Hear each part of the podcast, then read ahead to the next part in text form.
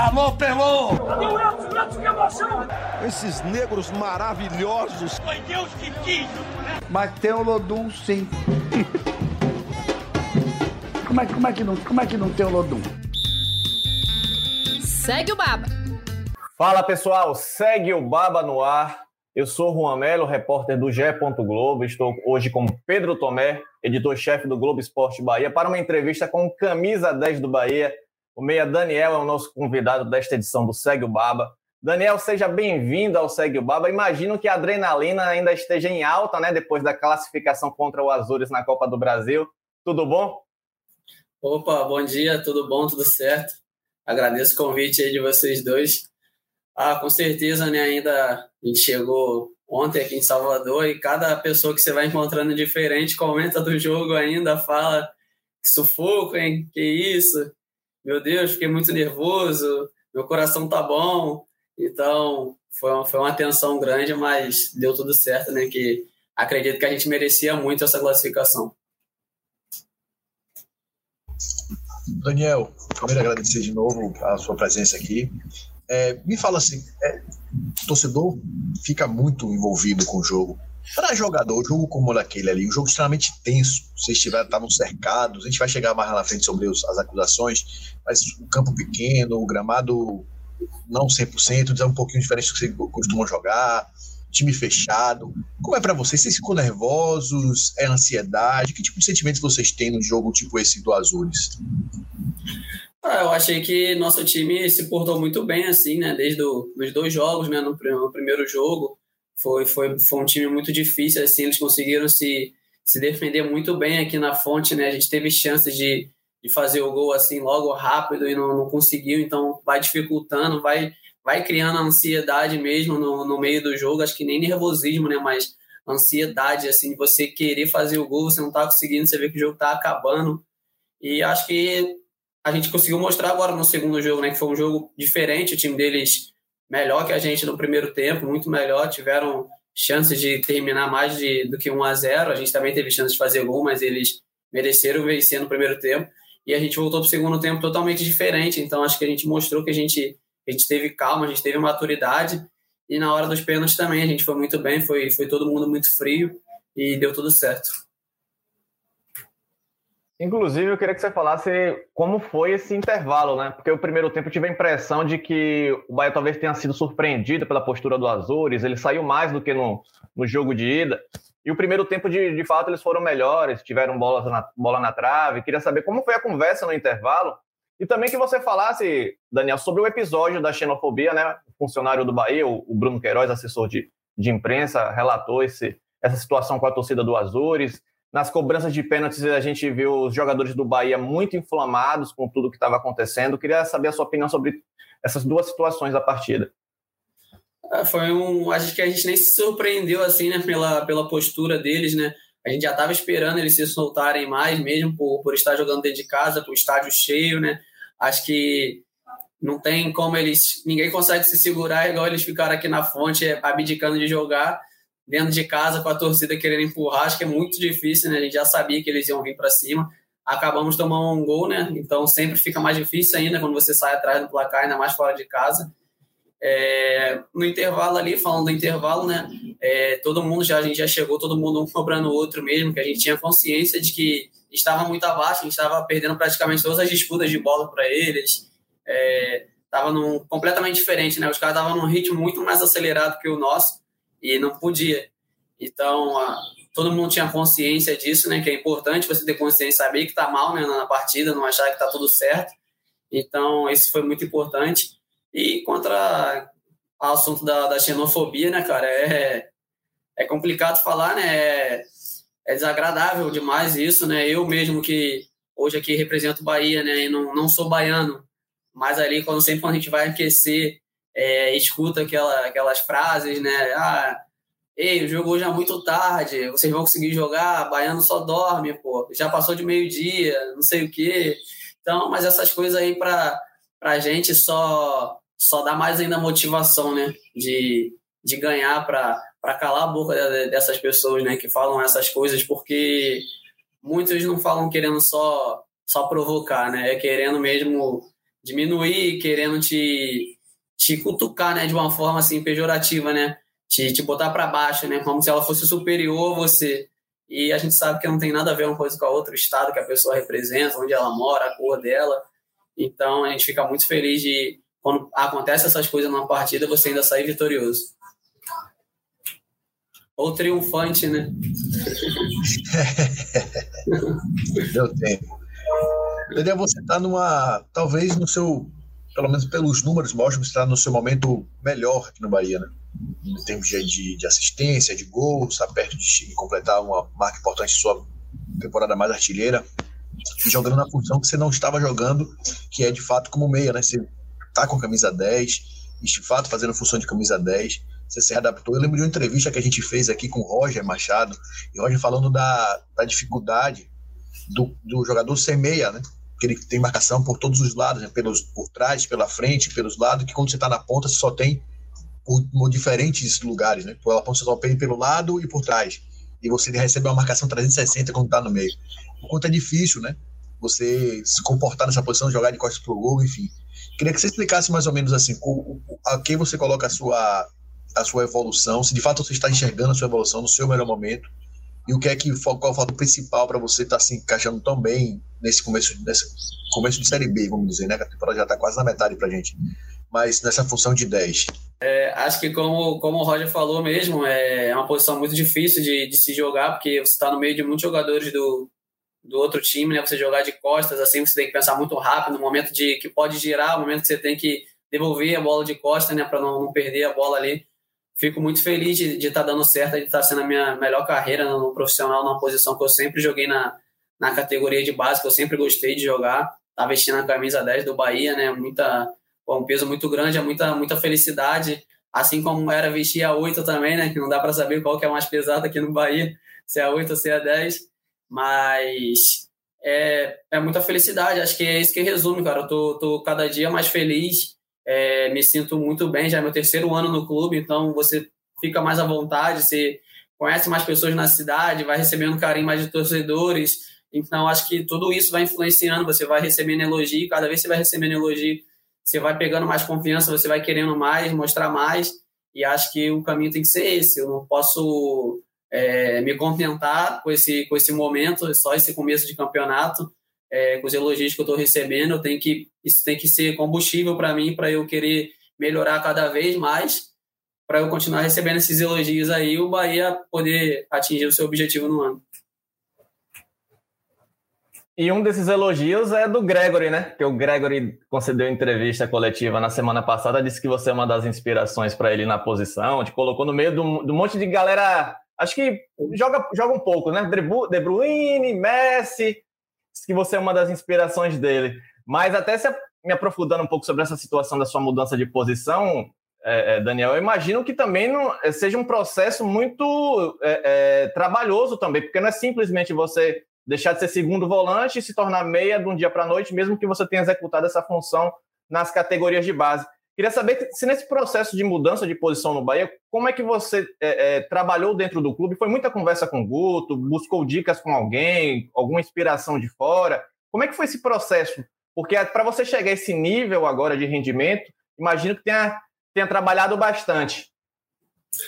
É, falando da parte do Gregor, eu até brinquei com ele, eu falei, pô, me botou na prateleira aí, no nível aí, que caramba, não esperava, fiquei muito surpreso brinquei com ele, agradeci a ele, assim, fiquei, fiquei feliz, né, de ver, assim, um jogador, assim, saindo da, saindo da base do Bahia, falar que, que se inspira em mim, nunca tinha conversado sobre isso comigo, falado assim, ó, que a gente conversa no treino, né, ele pergunta co coisas do toque, a gente fala, mas saber ver o jogador falar isso, né, acho que foi, foi a primeira vez comigo, então fiquei muito feliz com ele, sim, acho que achei muito legal, e falando da parte da, do posicionamento, é assim, é uma readaptação.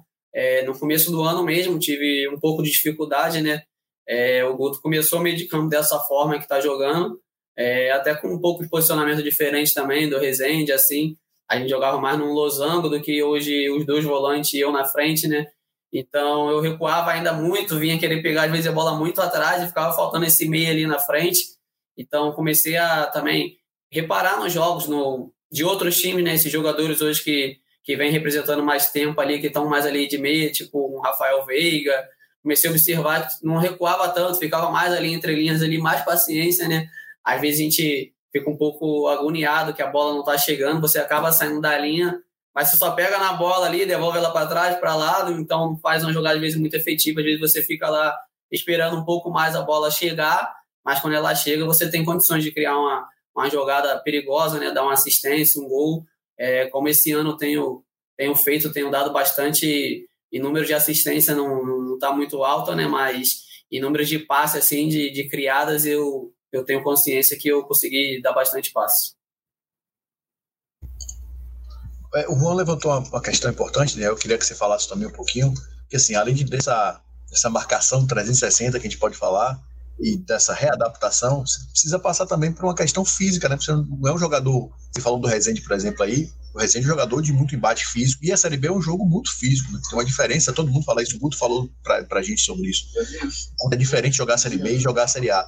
Você passou por alguma preparação física? Você mudou alguma coisa para fortalecer mais? Ou você está tendo mais agilidade para tentar fugir do embate? O que, é que você está fazendo fisicamente para poder encarar essa posição jogando a Série B?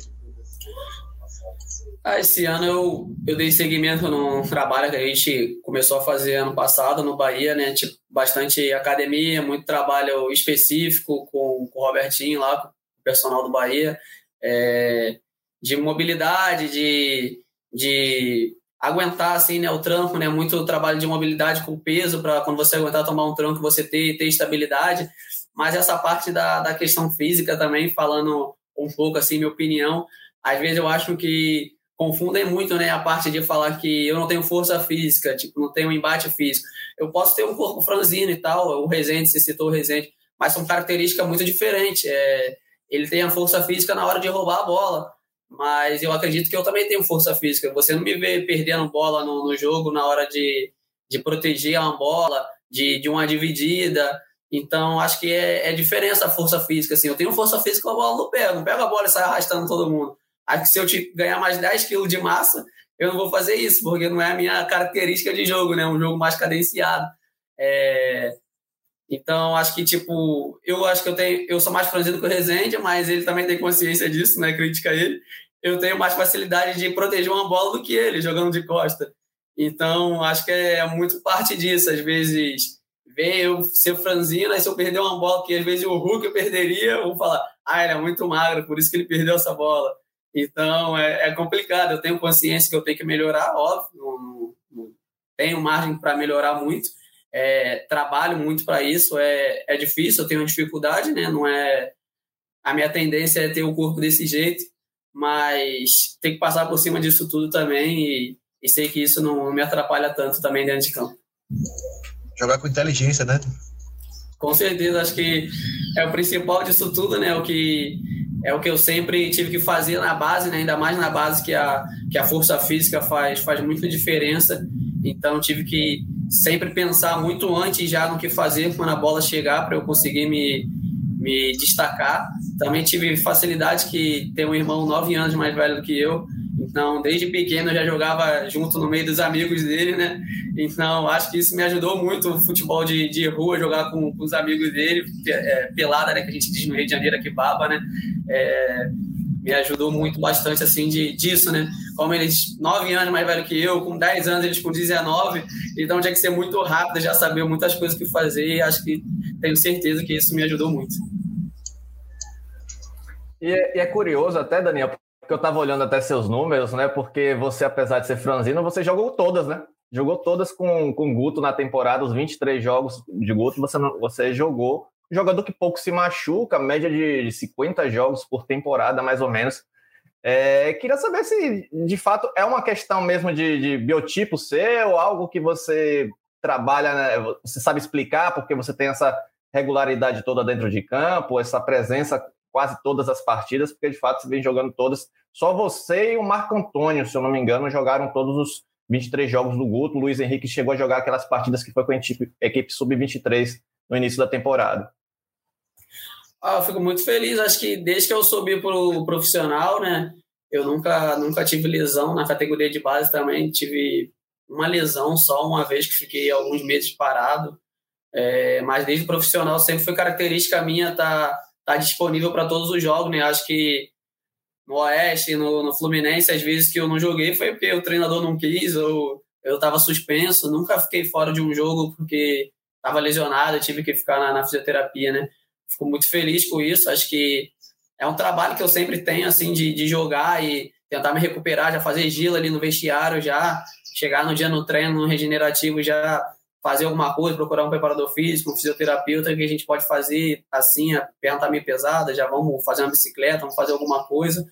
Então, como vem dado certo, né, eu, mantenho, espero que, que continue assim até o final da minha carreira, né, vai ser maravilhoso eu poder encerrar a carreira um dia, daqui a sei lá quantos anos, e falar que eu nunca tive lesão, nunca tive uma lesão séria, é muito importante isso para o jogador, né, dar seguimento na, nas partidas, estar tá sempre disponível, acho que isso conta muito a favor de, de um treinador querer trabalhar com você, ele vê que todo ano lá o custo-benefício, né, vamos dizer assim, do jogador é muito importante, né? Ele vai olhar e vai ver que eu estou sempre disponível, estou sempre jogando, então espero manter isso. Lesão física, nada? Muscular, nada nesse sentido? Eu tive pubalgia na categoria de base, que quando pegou assim foi, foi de surpresa, foi meio forte. Eu fiquei uns três meses para conseguir voltar mas depois que descobriram, né, assim, né, vamos dizer assim, o que que era, eu sempre fortaleço, já sei os exercícios que eu posso fazer, então é algo que já não me atrapalha mais, não sinto mais dor, e então tá tudo certo. Nunca tive mais, fora isso, lesão muscular nenhuma. Você não fica fora por suspensão, mas fica fora por expulsão, por exemplo, com aquela briga generalizada lá. É, verdade. no Nordeste. Eu queria que você falasse, Daniel, é óbvio, tem a questão daquele momento e tal, mas fora. Eu lembro muito bem de um vídeo que a gente viu depois do jogo, depois da final, depois daquela confusão toda, depois do título, vocês comemorando, ouvindo caixinha de som, tomando uma cervejinha e tal. Como foi o vestiário? Confidencie pra gente como foi o vestiário depois daquele jogo contra o Ceará na final da Copa Nordeste. Ah, vestiário, cara, foi, foi coisa de louco, né? Foi, foi maravilhoso. Acho que o Bahia soltou os bastidores, mas nunca, nunca solta tudo, né? Um bastidor sempre controlado, né? Não, não pode soltar tudo, mas acho que dá para dá pra ver lá nos bastidores a felicidade, pelo menos, de todo mundo, né? Porque foi uma final que a gente foi com, com ouvindo muitas coisas, como se seria mais um campeonato que o Ceará ia ganhar em cima do Bahia. Então, às vezes a gente nunca deixou de acreditar, mas você fica ouvindo aquilo tudo ali, você fica até às vezes em certo momento você fala assim, pô, os caras já ganharam duas vezes do Bahia na final da Copa do Nordeste, não é possível que vai ser a terceira, a gente vai conseguir reverter isso. Então, quando você de fato vê que consegue, você quer extravasar, né? É, ficar muito feliz. Infelizmente teve a confusão lá que é, é, feio demais. A gente ainda mais joga aqui no, no mesmo país, né? Daqui a pouco tá um jogador jogando com o outro. Hoje o Nino já tá lá já. Então, ia também a saber, como a gente viu aí, que eu já vi também na internet, é saber superar, saber entender, né, que todo mundo errou, né, não foi só um lado que errou, foram os dois lados que erraram. Então, mas graças a Deus a, a taça veio para cá. Infelizmente esse ano a gente não conseguiu manter, mas ano que vem eu tenho certeza aí que a gente vai vai voltar a estar tá lá na, no topo aí da Copa do Nordeste para brigar por esse título de novo. O Nino, o Nino foi recebido muito bem lá. Você sabe, ele já falou com você como é que foi, como é que foi quando ele chegou lá no Ceará?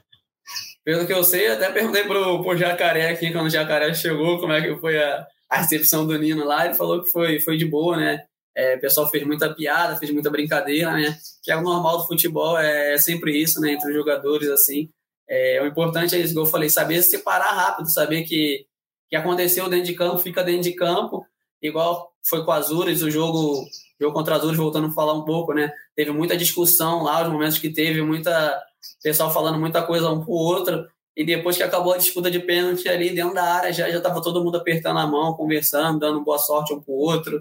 Então, acho que, que esse é o sentido do futebol, né? Você, você zoar, fazer isso tudo, mas sem, sem ter agressão física, né? A gente pede tanto para torcedores, né, pais é, nos estádios, não, ter, não terem briga, é, manifestações sem, sem agressões. Então, nós jogadores, a gente também tem que dar o exemplo dentro de campo, porque não adianta nada a gente pedir isso tudo e quando acaba uma partida, a gente acaba brigando também. Então, é, infelizmente, né, aconteceu, mas já foi superado. Com o Mendonça, então tudo certo, né? Ah, com certeza, deve estar tudo certo lá com o Nino, com ele. Eu também, se encontrar o Mendonça, não tenho, tenho mágoa nenhum. Jael aqui no jogo aqui do, do contra o Ceará, na hora de, de começar a partida, apertou a mão de todo mundo, pediu desculpa, todo mundo que estava envolvido também pediu desculpas a ele. E é isso aí, vida que segue, rivalidade que continua, Bahia e Ceará, e espero que o Bahia continue levando a melhor. É, eu queria, até agora, já que você falou sobre essa rivalidade, imagino que você tenha passado por muita coisa nesses três anos de Bahia, né? Você chegou em 2020 e você mudou de status nesta temporada, é um dos remanescentes de 2021, você ganhou uma importância não só pela função em campo, né, pela camisa 10, mas pelo um dos, um dos remanescentes de uma temporada que foi começou com esse título da Copa do Nordeste, mas acabou com rebaixamento. Queria saber para você qual o tamanho da identificação que você construiu com o Bahia nesses anos, porque estava vendo você já fez mais de 120 partidas pelo Bahia. O Bahia já é o clube que você, você mais atuou na carreira, embora você tenha sido formado no Fluminense, jogado por muito, muito tempo lá também. Como é, é, é, é essa sua relação com a Bahia? Já tá, já virou um baiano já nesses três anos? Ah, praticamente, né? Quase, quase um baiano, né? Não temos sotaque, mas às vezes já sai até umas gírias, né? Umas palavras assim. Um dia eu fui até falar que o meu filho vai fazer três anos agora, né? E nasceu, nasceu no Rio de Janeiro, viveu seis meses por lá e o resto viveu tudo aqui na Bahia, né? Aí um dia eu fui até falar que eu falei esse, esse moleque tá muito gaiato. Aí eu falei para minha mulher, eita, já saiu uma palavra aqui inesperada, hein? já saiu no automático já o, o Gaiato falando dele. É, identificação, me sinto muito feliz aqui, é muito a cidade, né? Gosto muito da cidade, do, do povo. É muito parecido o jeito de, de viver do, do baiano com, com o carioca, né? O jeito da gente se fazer amizade fa, é, fácil, é, ser, ser brincalhão, é, receber as pessoas muito bem, né? Você vai a um lugar aqui com um amigo daqui da, da cidade, você já faz amizade com os outros amigos dele muito fácil, parece que você já, já conhece as pessoas há, há muito tempo, né? Então, estou muito feliz mesmo. É, é muito bom tá, tá sentindo bem aqui. Meu filho, é, a gente, eu e minha mulher, a gente fala assim: o Pedro vai ser Bahia já, hein? Porque pode estar tá passando um jogo na televisão que ele já fala: jogo Bahia. Ontem eu estava assistindo jogos da Copa do Brasil e ele ficava: vai, vai Bahia, vai Bahia. Eu falo, não, filho, não é o Bahia ainda, papai está aqui. Então, a já, já ensinou, futebol. Ensinou o Bora Bahia, minha. Não, isso aí ele não, ele não sabe ainda, né? Ele tá, a, a parte de falar dele ainda tá, tá desenvolvendo, ainda demorou um pouco para começar a falar, mas como ele tá indo no estádio, eu já percebi que o pessoal lá no camarote deve ficar gritando muito vai, porque ele vê jogo ele já fica vai, vai, vai Bahia, vai, vai. Então, tenho certeza aí que quando eu terminar a carreira, eu vou ter que voltar aqui com ele aqui na Fonte Nova aí bastante vezes para poder assistir o Bahia. Nesse período de identificação que foi criada, você passou por bons momentos e maus momentos, como o rebaixamento do ano passado. Né? Ano passado a gente foi falando do jogo do Ceará, campeão, e acabou ano com rebaixamento. Eu queria que você falasse um pouquinho, Daniel, que, no seu olhar, o que é que deu errado no ano passado? O Bahia chegou no começo do ano a figurar entre os primeiros colocados, estava no G6, da Série A e acabou o ano rebaixado, para surpresa de muita gente, inclusive acho que para vocês também. O seu diagnóstico do que é que deu errado no 2021 do Bahia? Acredito assim, é muito. É sempre complicado você falar, né? Como se fosse dar a sua opinião e falar que é aquilo ali é a chave, né? Mas, porque são muitos motivos, né? São muitas coisas, mas acho que um dos motivos foi. Acho que a gente demorou muito a despertar e vi que a gente estava brigando para não cair, sabe? A gente teve aquela sequência lá de acho que oito jogos ou nove jogos que a gente fez três pontos, eu acho, três pontos em nove jogos, né? É, a gente ainda ficava achando que a gente ainda ia. Não, a gente ganhou a Copa do Nordeste, nosso time é bom, a gente vai reagir, a gente ainda vai brigar pela Libertadores, a gente ainda vai conseguir. A gente vai conseguir o objetivo do time ainda. Então, demorou muito. Aí teve a mudança de treinador do Argentina, a gente continuou naquela, a gente viu os treinos como estavam muito bons e a gente achava ainda, não, a gente vai reagir, a gente vai ter uma sequência de triunfos, a gente vai conseguir buscar. Então, demorou demais e acho que quando ele saiu, que chegou o Guto, a gente conseguiu despertar isso de tipo, ó, a realidade, nosso campeonato é não cair agora. Olha, olha onde a gente tá. A gente tá, tá aqui na zona, tá aqui na, na beira do, do descenso. E tanto que, é, se você olhar, acho que o aproveitamento com o Guto, né, acho que foi entre os 10 do, do campeonato depois que ele chegou, né? Então eu acho que isso aí foi o principal ponto, despertar dentro do elenco mesmo que, que a situação era, era crítica, né? Era para não cair. Acho que a gente despertou muito tarde isso. Você até citou rapidamente o, o argentino, né, o Diego da Bove. Eu queria saber houve, qual foi a dificuldade, né? Porque teve uma passagem relâmpago no clube, havia uma grande expectativa e aí não deu certo. O Guto chega, você falou até que com a chegada do Guto vocês acordaram para a realidade. A gente de fora tem a impressão que o Guto chegou tarde demais. Se o Guto de repente tivesse chegado antes, o Bahia talvez conseguiria escapar do rebaixamento. Mas qual foi a dificuldade que o elenco encontrou com o Diego Dabov? Porque eram muitas mudanças, pouco, pouco rendimento dentro de campo. Foi a linguagem, foi o modelo de jogo? O que, que deu errado naquele momento? Ah, primeiramente, né, uma resposta, se ele for assistir, se chegar nele, não é, não é uma crítica a ele nem nada. Eu gostei muito de trabalhar com, com a comissão dele, foi linguagem, não teve problema nenhum, assim, essas mudanças no time, todo mundo entendia como que era a forma dele de trabalhar.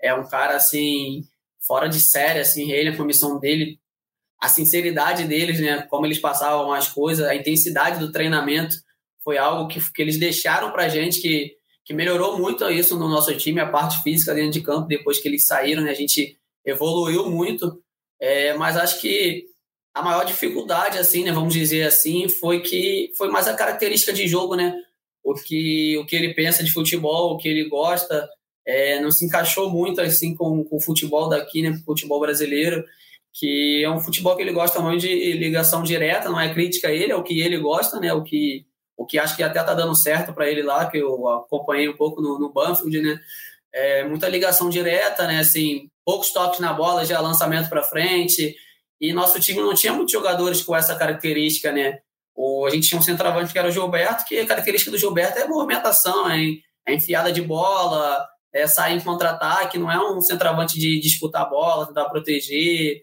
E os outros nossos jogadores também eram mais de, de querer, era um jogo mais construtivo, né? Que a gente já vinha tendo com dado ali há, há quase um ano, naquele momento não estava dando certo, mas era o que a gente estava acostumado a fazer. Então acho que o que pegou foi isso, foi uma mudança muito radical no, no, no estilo de jogo, né? É, os treinamentos eram muito bons, era todo dia um treinamento diferente, era um trabalho de posse de bola, muito, muito assim, sabe? Mas na hora do jogo era um jeito diferente que ele gostava de jogar. Então acho que isso aí que complicava um pouco mais a gente. Como é para vocês lidar com isso, Daniel? Vocês conversavam entre si, chegavam a falar com eles, com a comissão, porque é sempre difícil o jogador para passar por, alguns, por algumas questões. Né? Você enxerga que você, essa leitura sua é perfeita. Né? A gente falava isso aqui, que acompanhava o Baba, ouvia a gente falar sobre isso que a característica do, do, elenco do Bahia não dava certo. Não, só, não, não especificamente só sobre o Dabov, não, de modo geral. Como é para o jogador você olhar e falar, hum, o estilo desse cara não está dando certo com a gente, vocês conversam, chegam, passam. Como é que funciona isso, essa leitura do jogador para tomar atitude para falar com o treinador sobre estilo de jogo? Ah, é complicado, né? Você, você chegar com o treinador e falar, olha, esse jeito que você gosta de jogar não dá certo não, hein? É, o cara, o jogador tem que ter muito cuidado, né, de você você falar isso pro treinador, porque o treinador pode te olhar e falar assim: "Ah, você acha que não dá certo? Então tá bom, pera aí, não vou botar você para jogar não. Vou botar quem acha que dá certo". Mas também você tem que saber, tem que medir as palavras, às vezes você junta um pouco mais de jogadores, não chega sozinho lá, vai uns cinco jogadores juntos, tenta conversar, olha, professor, o que, que você acha disso aqui? Acho que tem que ser sempre uma via de mão dupla, né? A gente tem que tentar ao máximo fazer o que o treinador quer, de qualquer jeito, mas também se, se não estiver dando certo e os jogadores verem às vezes que tem uma outra forma melhor ou não acabar com tudo que o treinador acha certo, né? Mas tentar moldar um pouco que, o que é melhor, o que os jogadores acham, o que o treinador acha. Acho isso, acho isso muito importante. É, a gente chegou a tentar né, falar, conversar, a gente conversou com os auxiliares dele e tal. É, ele também ele aceitou muito, assim, ele tentou também melhorar um, um pouco disso, mas não, não, era característica dele, né, de, de jogo, então complica. Com, hoje falando com o Guto acontece bastante isso, a gente, ele passa vídeo do time, ele dá, fala bastante que a gente tem que fazer, a gente vê e também, professor, você não acha melhor isso? Aí ele para, pensa, às vezes ele, ele concorda, às vezes ele discorda, que é normal, mas ele sempre tenta, ele sempre tenta pelo menos fazer as duas situações às vezes o que ele acha, o que a gente acha, e a gente acaba vendo que fica melhor. Às vezes o que a gente acha também ele tenta, a gente vê que não tá, tá melhor do jeito que ele acha. E às vezes também é o contrário, então acho que isso é muito importante. Na Champions mesmo a gente viu agora o Ancelotti lá no, no final do jogo, conversando com o Marcelo e com o Kroos. É, então é muito. Acho que o futebol é isso, cara. A gente tá, tá ali dentro de campo, né? E é muito importante ter, ter essa mescla, o treinador que está vendo as coisas com mais calma fora de campo e a gente que está vendo a situação que está acontecendo dentro de campo. Então é muito importante isso, ter essa conexão entre jogadores e treinador. Que até agora falar um pouquinho mais para frente, né, Daniel? Falar até do próximo jogo do Bahia contra o Vasco, confirmado para este domingo. É, eu acho que você tem boas recordações contra o Vasco, né? Principalmente quando jogou pelo Fluminense. Eu, eu lembro que teve um jogo em São Januário que você distribuiu canetas e, se eu não me engano, teve, teve torcedor que lhe chamou de Dani Esta. É. Eu queria que você falasse um pouquinho dessa experiência de jogar contra o Vasco, se traz de fato boas recordações para a temporada. Ah, com certeza. Sempre que eu vou jogar em São Januário, não tem como, né? Eu lembro, eu lembro desse lance, eu lembro desse, desse vídeo que viralizou de forma assim surreal, né? Na época eu estava começando no Instagram, que eu demorei a criar Instagram, nunca fui muito envolvido em rede social, né? Eu tinha 500 seguidores, eu postei meu vídeo ali, 500 seguidores só amigos. Eu postei meu vídeo, no dia seguinte eu acordei tinha 15 mil. E todas as páginas, pessoal da Arábia comentando no vídeo, comentários em árabes, em inglês. E eu falei, que isso, o que está acontecendo? E muitas páginas que eu seguia, né, de, de fora, aquelas páginas de futebol que tem 3 milhões de seguidores, 5 milhões postando o vídeo. Eu falei, que isso, coisa surreal. E, e lembrando desse, desse dia também, né, desse jogo, eu sempre costumo lembrar que esse dia foi bom, porque eu não dei só aquelas duas canetas, eu fiz um gol no jogo também, e a gente ganhou o jogo. E depois do jogo, parecia que eu nem tinha feito gol nem nada, porque só apareciam as canetas. As canetas, parecia que no jogo tinha acontecido só aquilo. E eu ficava pensando, pô, postei, fiz um gol, um gol bonito ainda. O gol não passa em lugar nenhum, só passa o lance das canetas.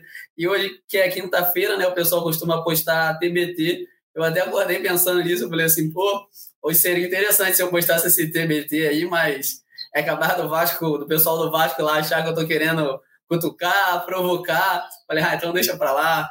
É, espero que dê tudo certo lá de novo, lá eu consiga mais um triunfo lá em São Januário, que é sempre complicadíssimo de jogar lá, né?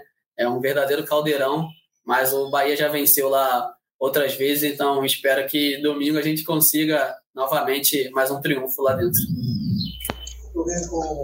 Quando vocês começaram a ver a configuração da Série B com o Cruzeiro que já estava, Grêmio que caiu, com o Vasco que já estava, o Esporte, como é que vocês encararam essa Série B que o pessoal chama da Super Série B, com tanto, com tanto time grande, com tanta camisa pesada?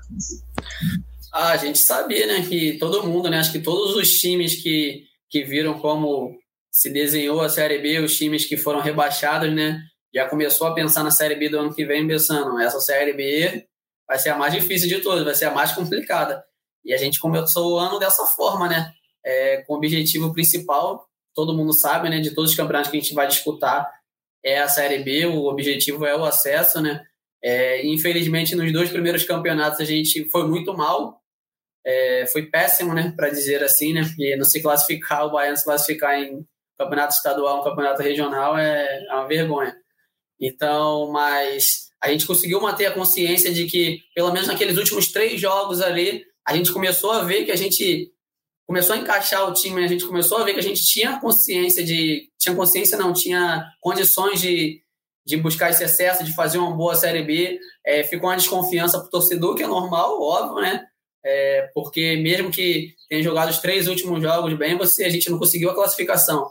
E sabendo a Série B que ia ser, a gente, a gente manteve os pés no chão, a cabeça fria, é, deixei a TV desligada de casa né, por, por, bastante tempo, pelo menos fora dos programas esportivos, porque a gente ia ter três semanas de, de, de treinamento e a gente via que, que os treinamentos estavam muito bons. Então, não adiantava nada, né? Vocês que são jornalistas, né? E a gente sabe que vai ser criticado, então às vezes não, não é muito bom a gente ficar olhando muito a, as críticas todo dia, né? Porque pode às vezes acabar te atrapalhando, você pode começar a duvidar, pensar, pô, a gente está treinando bem, mas será que quando começar o jogo a gente vai conseguir continuar vencendo? Então a gente tem que ter consciência também, né? Aceitar, trazer um pouco as críticas que eram merecidas e botar dentro de campo, igual eu sempre falo, né? Usar sempre de, de combustível, né? Usar de motivação.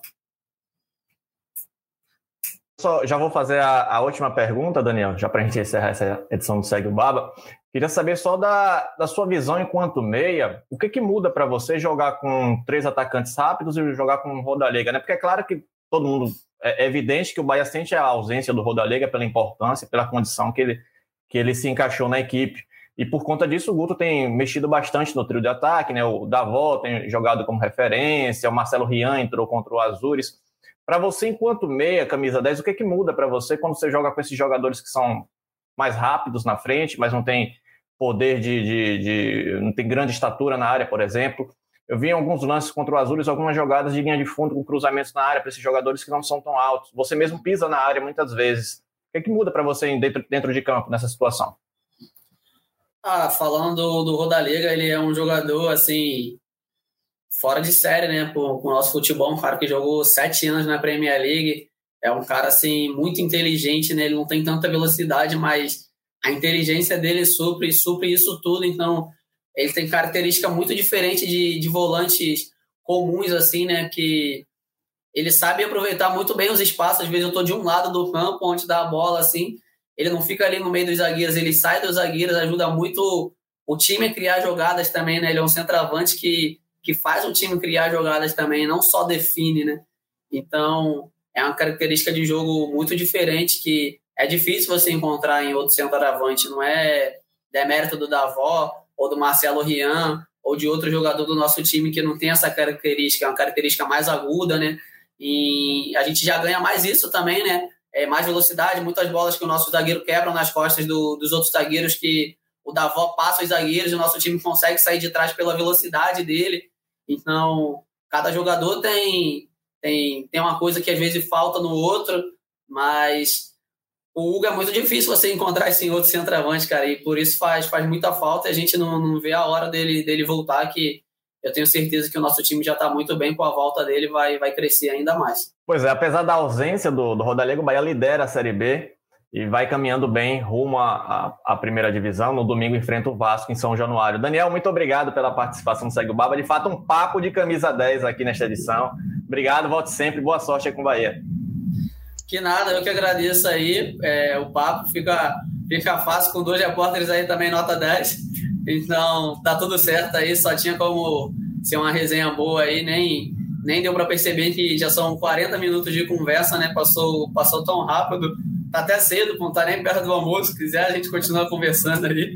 Mas, brincadeiras à parte, tamo junto. Muito obrigado aí mesmo aí o, o convite de vocês. Foi uma satisfação imensa aí fazer parte do, desse programa.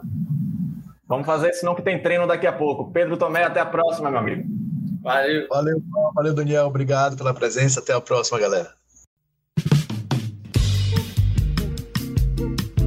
Alô, Pelô! Meu que emoção!